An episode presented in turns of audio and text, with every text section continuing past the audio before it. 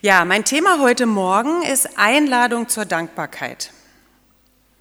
Vielleicht findet ihr das etwas befremdlich oder zumindest vielleicht irritierend, so ein Thema.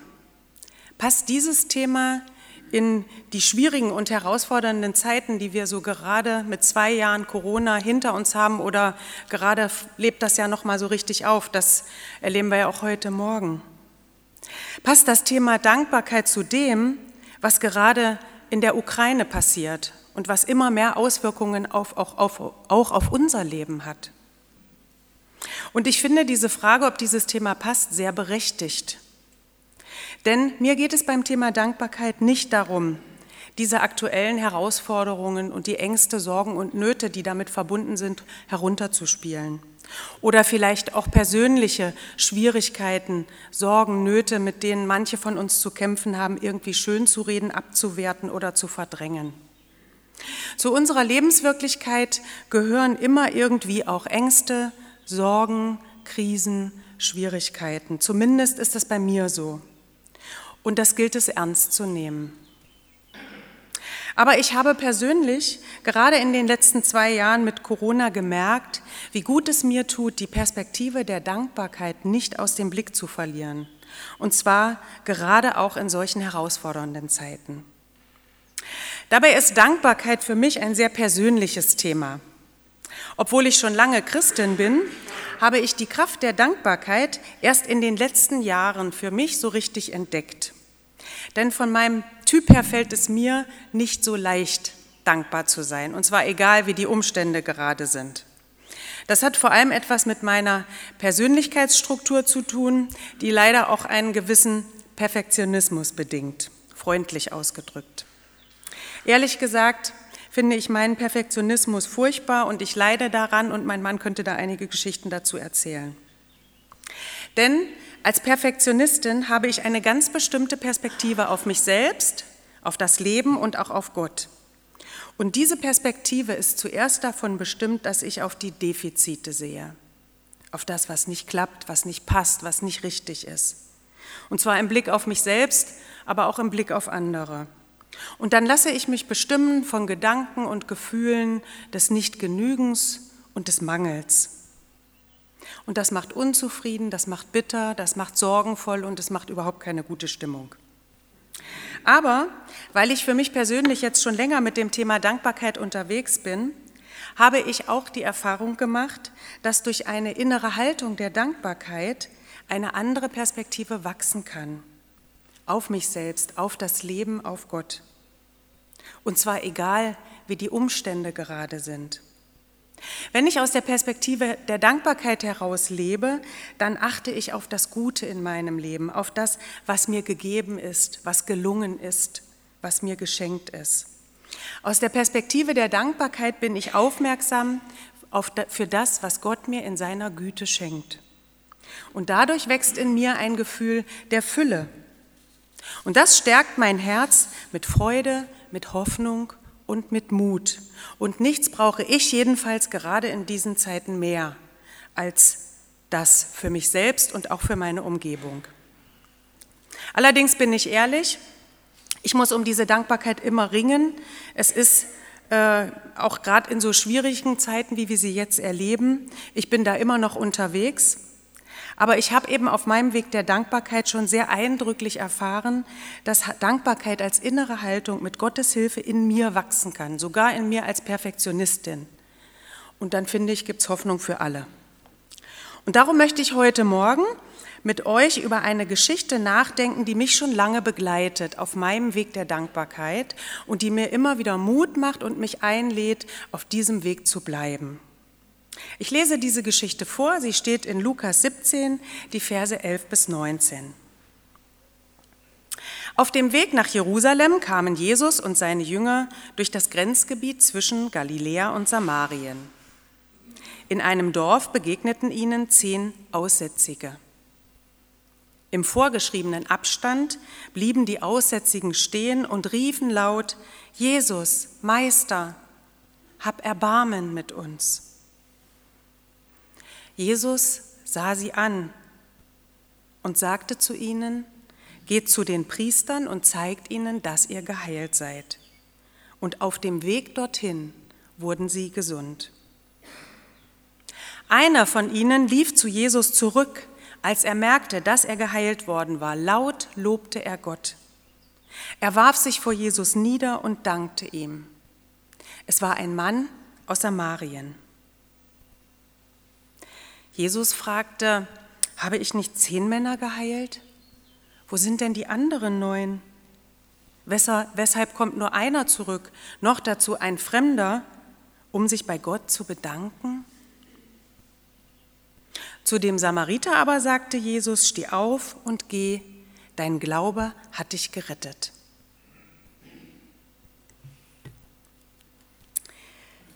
Zwei Impulse zu dieser Geschichte, die mich schon lange auf meinem Weg der Dankbarkeit begleitet. Mein erster Impuls, Dankbarkeit braucht Aufmerksamkeit. Dankbarkeit braucht Aufmerksamkeit.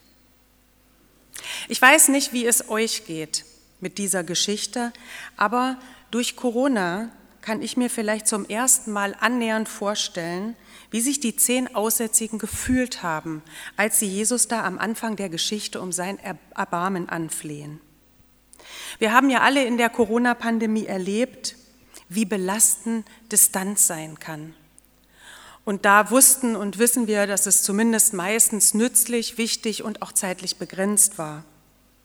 Für die Männer damals war ihre Lage viel härter und ohne jede Aussicht auf Besserung oder irgendeine Veränderung ihrer Situation.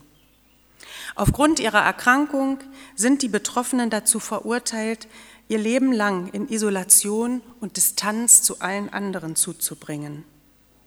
Aussatz ist dabei ein Sammelbegriff für verschiedene Hauterkrankungen damals. Mit ihrer Krankheit standen die Betroffenen sozial und gesellschaftlich am Rand und wegen ihrer Krankheit galten sie aber auch als kultisch unrein und waren damit ausgeschlossen aus jeder Gemeinschaft mit Gott und mit anderen Gläubigen. Denn alle, einschließlich sie selbst, verstanden ihre Krankheit als Strafe für ihre Sünden.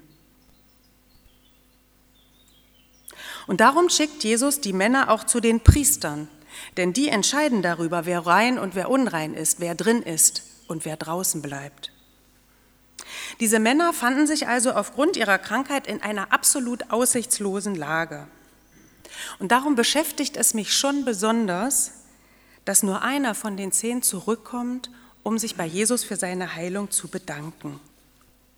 Und irgendwie scheint das auch Jesus zumindest mal zu irritieren, wenn er sagt, habe ich nicht zehn Männer geheilt? Wo sind denn die anderen neun? Warum kommt nur einer zurück?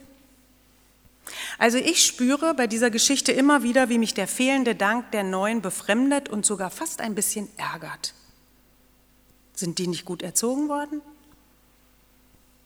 Und gleichzeitig frage ich mich, ob ich wohl unter den Neuen gewesen wäre. Ob ich nach der Lösung des Problems nicht auch einfach wieder zur Tagesordnung übergegangen wäre. Denn wenn ich ehrlich bin, ganz oft sind meine Bitten an Gott, wenn ich in Not bin oder ein Anliegen habe, ganz laut und ganz mutig, so wie die Männer am Anfang der Geschichte Jesus um sein Erbarmen anflehen. Aber der Dank, wenn Gott dann gehandelt hat, der fällt eher kurz aus oder ich vergesse ihn ganz, so wie die Neuen. Deshalb bestraft Gott mich nicht. Und auch nicht diese Männer. Ich gehe davon aus, dass die gesund geworden sind. So ist Gott nicht. Der nimmt nicht einfach was zurück. Oder er hilft beim nächsten Mal nicht mehr, wenn ich ihn um Hilfe bitte, weil ich mich beim letzten Mal nicht bedankt habe. Das ist nicht meine Erfahrung. Aber ich ahne durch diese Geschichte inzwischen mit einem kritischen Blick auf mein Leben, dass ich durch fehlenden Dank viele Wunder in meinem Leben verpasse. Ich verpasse die Zeichen von Gottes Güte in meinem Leben, weil ich sie gar nicht richtig wahrnehme, weil ich sie nicht würdige, weil ich nicht aufmerksam bin dafür. Für mich gibt es keinen Grund, sich den Neuen irgendwie moralisch überlegen zu fühlen, ganz im Gegenteil, sie halten mir einen Spiegel vor. Aber einer von den zehn geheilten Männern kehrt zurück zu Jesus und seine Geschichte wird auch weiter erzählt. Die anderen fallen irgendwie raus aus dieser Geschichte.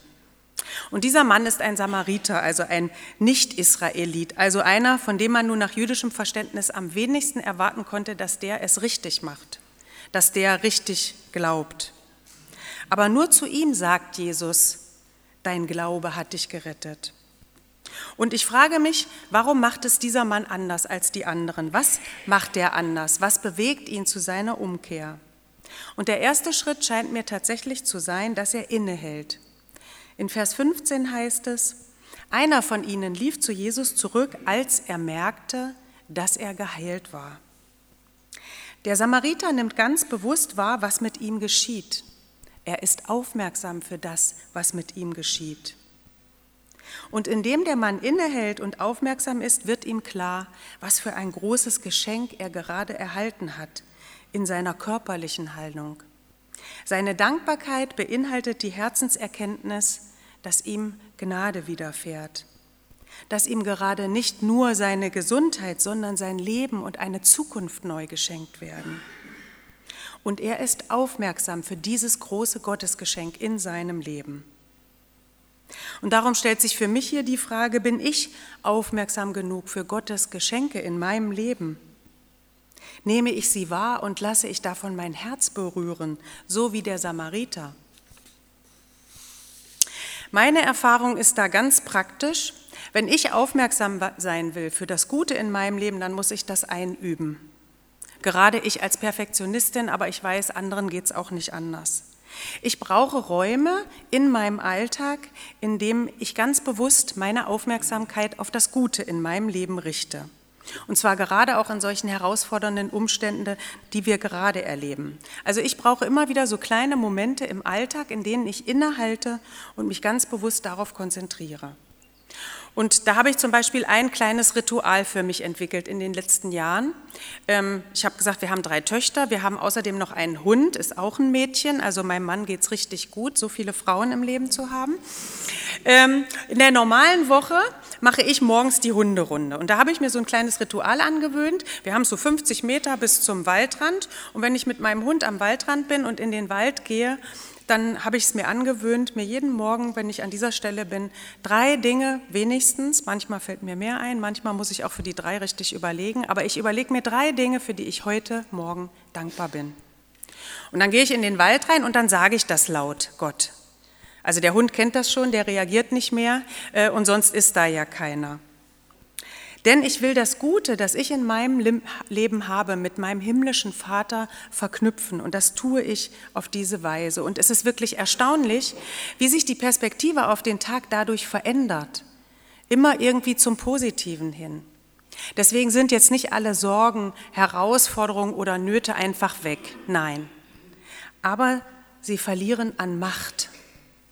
Denn Gottes Macht ist größer und das wird mir im Danken immer wieder neu bewusst.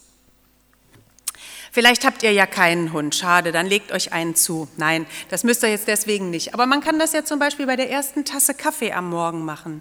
Drei Dinge, für die ich heute Morgen dankbar bin oder meinetwegen auch Tee. Oder wenn man sich ins Auto setzt, bevor man zur Arbeit fährt, bevor man den Schlüssel rumdreht. So kleine Rituale, kleine Momente der Dankbarkeit. Und ich habe gemerkt, es ist, es ist gut, sich das zu einer Gewohnheit zu machen. Also, wenn seitdem wir einen Hund haben, überlege ich ja nun nicht jeden Morgen, ob ich Lust habe, mit dem rauszugehen. Der Hund muss raus und ich muss mit. Ich überlege höchstens, brauche ich gerade Gummistiefel oder nicht. Und ich habe auch nicht jeden Morgen gleich viel Lust, mit unserem Hund spazieren zu gehen. Das sage ich ehrlich. Aber hinterher ist es immer gut. Und genauso ist es mit dem Danken. Meine Erfahrung ist, Dankbarkeit als innere Haltung und auch das Gefühl der Dankbarkeit wächst mit dem Tun. Aufmerksam sein für das Gute, das uns widerfährt, dem Guten nachspüren und es mit Gott verknüpfen. Und dafür brauchen wir kleine Räume und Rituale. Zurück zur Geschichte. Dadurch, dass der Samariter umkehrt zu Jesus, wird in seiner äußeren Bewegung sichtbar, dass sich nicht nur sein Hautzustand, also sein äußerer Mensch verändert hat, sondern dass sein Herz berührt ist. Der Samariter ist aufmerksam für das Gute in seinem Leben und er kommt zu der Erkenntnis, dass dieses Gute mit Gott zu tun hat, mit Jesus zu tun hat. Und darum will er zu Jesus. Denn in Jesus erkennt er den Grund seiner Heilung und in Jesus erkennt er Gott und Gottes Güte und Freundlichkeit, die ihm gilt. Der Mann verknüpft das Gute, das Heilsame, das ihm geschieht, mit Gott und das verändert ihn.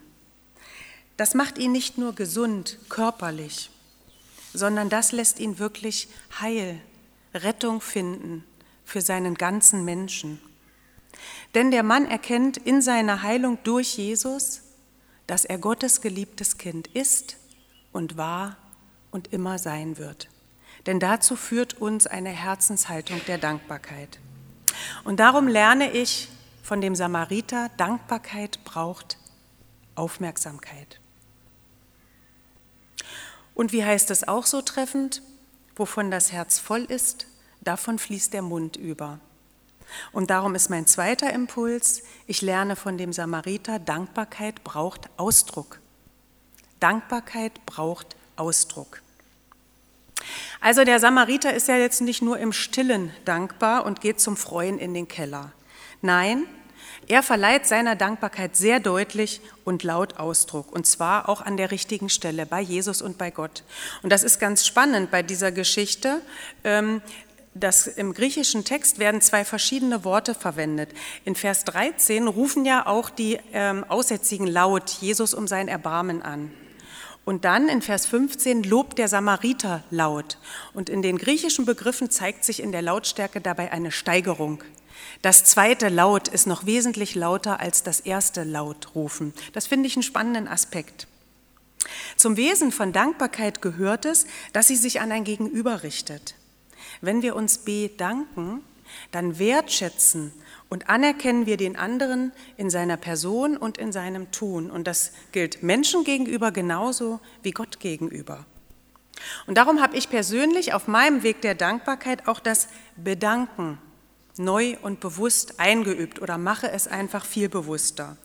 Das festigt nämlich zuerst mal mein Herz in der Dankbarkeit. Denn durch das Bedanken wird mir bewusst, was alles Dank verdient. Und das beginnt auch wieder mit diesen ganz kleinen Dingen. Also ich sage zum Beispiel immer im Auto laut Danke, wenn mir einer die Vorfahrt lässt. Meine Kinder haben früher immer gesagt, Mama, der hört dich doch gar nicht. Sag ich, nee, der muss mich auch nicht hören, aber ich will mich hören an dieser Stelle. Oder Danke sagen, wenn mir mein Mann nach 30 Jahren immer noch Komplimente macht. Finde ich nicht selbstverständlich. Oder bedankt euch doch mal bei den Mitarbeitern, die heute Morgen trotz der Corona-Umstände es möglich machen, diesen Gottesdienst zu feiern, Musik zu machen, die eingesprungen sind. Das ist alles nicht selbstverständlich. Mein Dank ausdrücken, das gilt auch gegenüber Menschen, die für das bezahlt werden, was sie für mich tun. Zum Beispiel die freundliche Verkäuferin an der Bäckertheke. Der Paketdienst, der mir mein Paket bis an die Haustür bringt, bei uns muss man immer erst noch einen Berg hoch. Oder mein Arzt. Oder bedankt euch doch auch bei denen in eurer Gemeinde, Pastoren oder sonstige Hauptamtliche, die dafür bezahlt werden, in der Gemeinde zu arbeiten. Aber das ist auch nicht selbstverständlich. Ich lade euch ein, beim Ausdrücken eurer Dankbarkeit vielleicht noch einen Schritt weiter zu gehen. Denkt doch vielleicht mal heute Nachmittag bei einem Spaziergang in Ruhe über folgende Fragen nach. Welche Menschen haben in meinem Leben eine positive, prägende Rolle gespielt oder tun es gerade? Wer hat mich in meinem Leben beschenkt oder bereichert, jetzt oder in der Vergangenheit? Also wem habe ich etwas zu verdanken? Das können die eigenen Eltern sein, Partner, Familie, Kollegen, Freunde, Pastor, wer auch immer. Vielleicht schreibt ihr euch die Namen dieser Menschen mal auf und überlegt noch weiter, wem von diesen Menschen ihr vielleicht noch nie ausdrücklich dafür gedankt habt. Oder schon lange nicht mehr. Ich mache euch ganz viel Mut, diesen Personen gegenüber euren Dank auszudrücken. Kleinen Anruf, eine WhatsApp-Nachricht, eine Karte, einen Brief, je nachdem. So eine Rückmeldung, die bringt ganz viel Gutes für euch selbst, weil ihr auf diese Weise dem Guten in eurem Leben nachspürt. Und das bringt natürlich auch ganz viel Gutes für den oder die, bei der wir uns bedanken, denn das stärkt die ja auch. Und genauso sollen und dürfen wir auch Gott gegenüber unseren Dank ausdrücken. Vielleicht möchtet ihr Gott mal einen Dankebrief schreiben. Es ist etwas anderes, ob man Dinge mal aufschreibt oder einfach nur im Kopf hat. Oder ihr macht heute Nachmittag einen ausführlichen Danke-Gebetsspaziergang. Nicht, weil Gott das braucht oder von uns erwartet als Leistung. Nein, weil er sich über unseren Dank freut. Wir machen Gott mit unserem Dank eine Freude. Und vor allem wir richten so unsere Aufmerksamkeit auf die Zeichen von Gottes Güte und Treue und Freundlichkeit in unserem Leben. Und die schenkt er uns auch in diesen schwierigen Zeiten, diese Zeichen. Wenn ich von mir ausgehe, ich bin ganz schnell, ganz laut und ganz ausführlich in meinen Bitten. Und das ist auch in Ordnung. Aber ich möchte genauso schnell und wenigstens genauso laut werden auch in meinem Danken Gott gegenüber.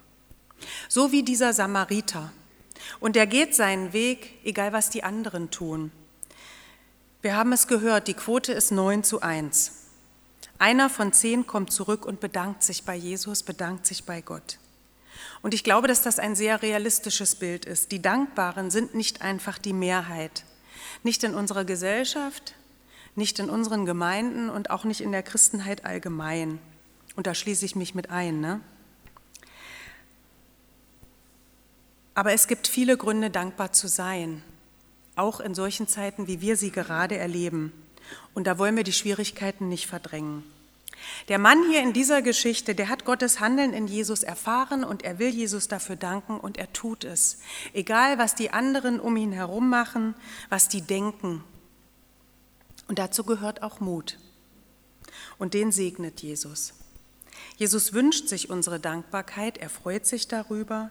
Und vor allem wir brauchen es, unseren Dank auszudrücken. Unsere Beziehung zu Gott braucht das. Denn indem wir unserem Dank Ausdruck verleihen, wächst in uns das Gefühl der Dankbarkeit. Und das verändert vor allem unsere Perspektive auf das Leben.